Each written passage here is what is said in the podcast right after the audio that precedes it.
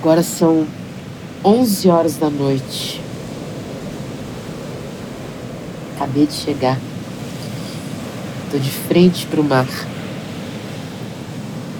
Daqui dá para ver lá na frente uma espécie de uma ilha com umas estruturas metálicas altas, algumas luzes.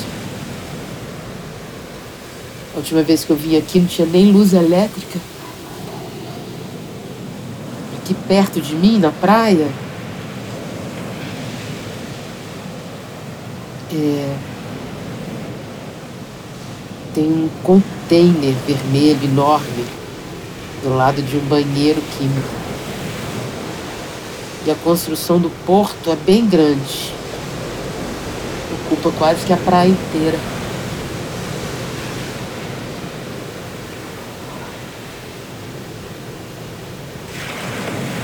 E aqui, bem aqui, é o lugar onde as baleias vinham para parir os seus filhotes. Uma vez por ano, elas fazem uma longa viagem até chegar nesse mar para procriar. Mas para saber que elas chegaram no lugar certo, elas precisam reconhecer a paisagem sonora da costa. Agora com esse porto, o som do fundo do mar mudou. Ninguém sabe se as baleias vão chegar esse ano.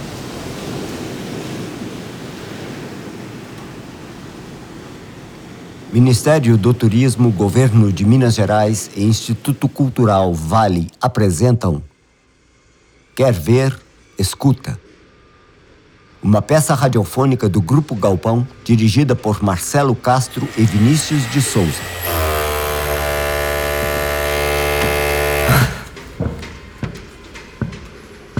Oi!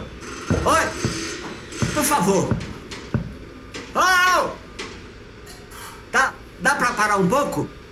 Dá pra fazer menos barulho? Oi. Ah, não,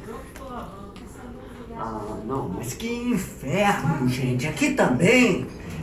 Eu, eu, tô, eu tô gravando. Por favor, colabora. Eu tô gravando. Preciso de silêncio.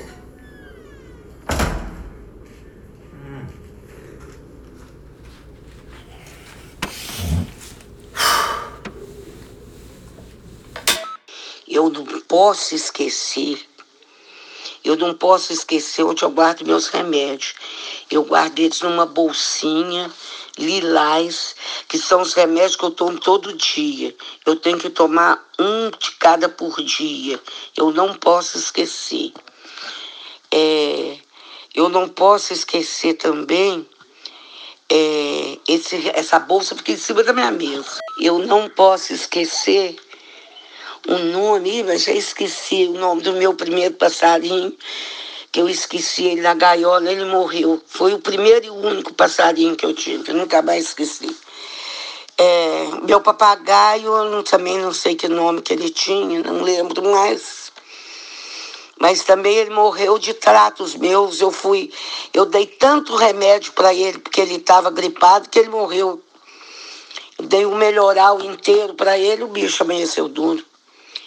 É, eu tive uma cachorra linda. Também não vou lembrar o nome da minha cachorra, mas eu lembro. Ah, ela era tão bonitinha. Ela morreu de parto. E os últimos que eu lembro do nome, eu lembro da Nieta, é, que a Nieta era uma, era uma cachorra é, dálmata que eu comprei ela de filhotinho. Ela, porque ela ficou doida, comprei ela porque ela ficou doida comigo. Ela latia e fazia assim com a mãozinha para mim, eu não aguentei, comprei a cachorra. Fiquei com ela até ela morrer. Ela foi muito difícil, porque a morte dela foi muito difícil, tadinha. Ela sofreu para morrer. Eles mandavam eu matar e eu não tinha coragem de mandar. Ah, nossa senhora, foi duro. É, deixa eu ver se eu tenho outro que eu, que eu lembro. Eu tive muitos animais, mas eu não estou conseguindo. Por isso que eu estou gravando, porque ai, eu não lembro o nome dos meus bichos. Eu tinha dois gatos angorá, cinza, maravilhosos. Morreu também. As, os animais têm vida curta, né? Eu não gostaria de esquecer hoje, né? A primeira a primeira casa que eu lembro dela de ter morado. Ela era lá na Serra, na Rua do Ouro, lá em cima, ali na Rua do Ouro. E era uma chácara enorme, era assim, um, um terreno grande, enorme, que tinha várias casas, vários barracões assim, e que cada um morava, mas era um lugar muito estranho, porque tinha um banheiro para cada, um banheiro um chuveiro, um tanque de roupa suja, um tanque para lavar roupa e um tanque para lavar vasilha. Para as famílias todas. Você imagina que inferno que era isso para se administrar isso. Né? E a serra naquela época não era essa serra que a gente conhece hoje, era uma mata, era uma matinha, tinha quedinha d'água, tinha passarinho, a gente fazia piquenique, passeava, passeava no meio do mato, apanhava flor, tinha frutinha. Eu lembro de um dia que caiu um, um ninho de beija-flor. A gente mexeu e caiu o um ninho do beija-flor. A gente chorou muito. E lá na serra, na, né, nessa época, lá no alto do morro, tinha um lugar que chamava Tiro, que era um lugar onde eles soltavam os pombos e treinavam tiro alvo, né? Atirava os pombos, atirava nos pombos. E aí a gente juntava aquela turma de menino e ia lá, pegava aqueles pombos, despenava e, e fazia guisadinho, fazia casinha, guisadinha, essas comia esses bichos. Olha que loucura. Eu não posso esquecer também é, o nome dos meus amigos eu lembro, estou lembrando aqui os mais antigos, começar pelos mais antigos. O lá da Rua Goneri, eu lembro do Toninho, eu lembro da onde eu tinha meus amigos, a gente brincava de roda, tinha Figininha, tinha, tinha todos os filhos da Dona Lourdes, né? Era Efigênia, Lourdinha, Nadir, é, Mário, Nelson, é, é, Valda, Luluca, é, é, Jaiminho, Jaiminho, é, Anderson, é, tinha Dona Neide, tinha, tinha Dona Neide, tinha Dona. E agora eu já esqueci, tá vendo? Tinha. Ai meu Deus, já esqueci. Tinha. Ai meu Deus, já esqueci. Como é que ela chamava?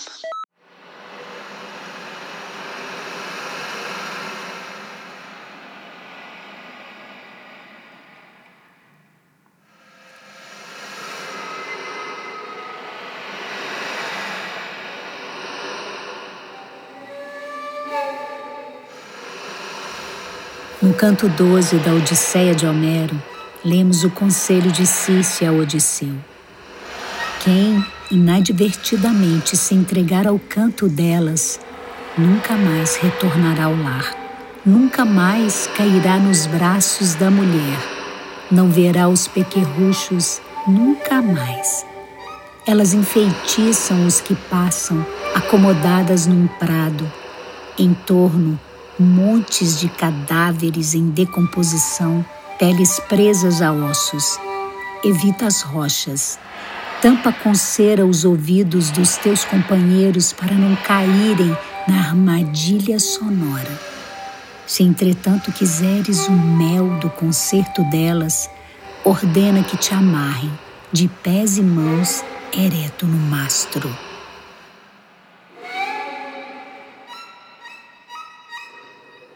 Uma das minhas obsessões, sem que eu tivesse me dado muita conta disso, são as sereias. Assim, eu, eu sempre fui completamente apaixonada por elas e nunca tive muita consciência assim de que isso é muito forte assim para mim, sabe? Essa esse ser, né, mitológico que é a sereia. Aí a, a minha entrevista seria basicamente isso assim. Você me parece uma pessoa que também acredita porque você tentou tornar esse ser possível com a sua obra. E isso me. Aí eu entendi por que eu fiquei tão fascinada por, pela sua obra. Eu queria que você me falasse um pouco disso, assim. É, a questão de acreditar, aí a gente, a gente já começa por aí. É, é muito comum as pessoas me perguntarem se eu acredito, né? Eu acredito que, que, que de alguma forma eu não desacredito, seria essa a palavra mais correta, tá? Porque eu sou um pouco assim na vida, né? Tem dias que eu acredito, tem dias que eu não acredito. Então, conforme o momento, o dia, o tipo de reflexão que tenho feito naquela no período, eu sou mais suscetível a acreditar, né? E por aí fui. É, foi uma viagem que eu fiz até a Amazônia.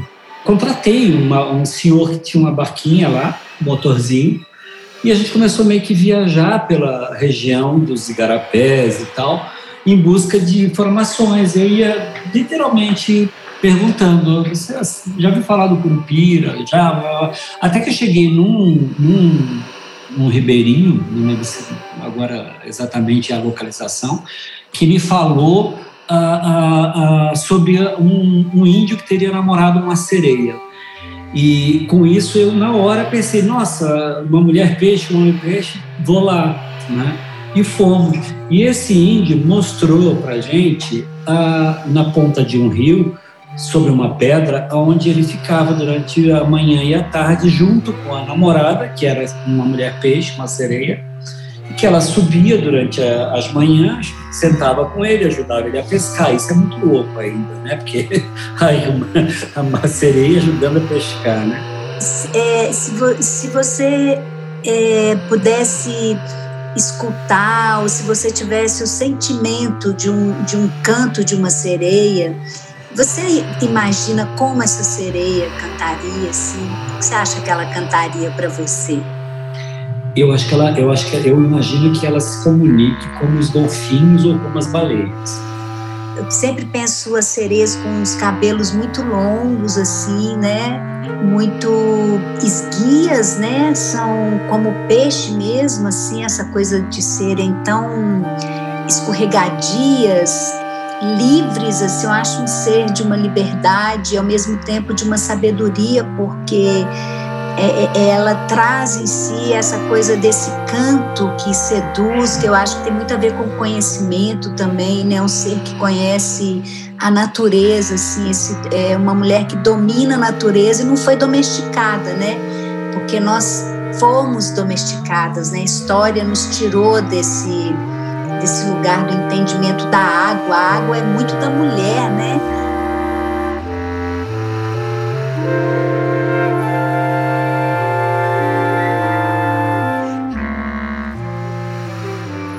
Quem não pode ser marinheiro por força das circunstâncias, quem não pode viajar o mundo dentro de embarcações, deve imediatamente contemplar a ideia de virar sereia.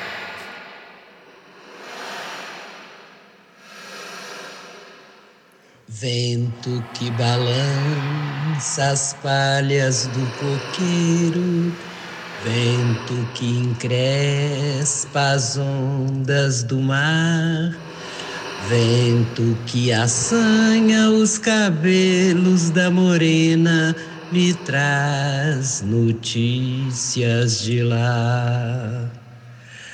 Vento que assovia no telhado, chamando para a lua espiar. Oh, vento que na beira lá da praia escutava o meu amor a cantar. Hoje estou sozinha e tu também triste, mas lembrando do meu bem. Vento, diga por favor aonde se escondeu meu amor.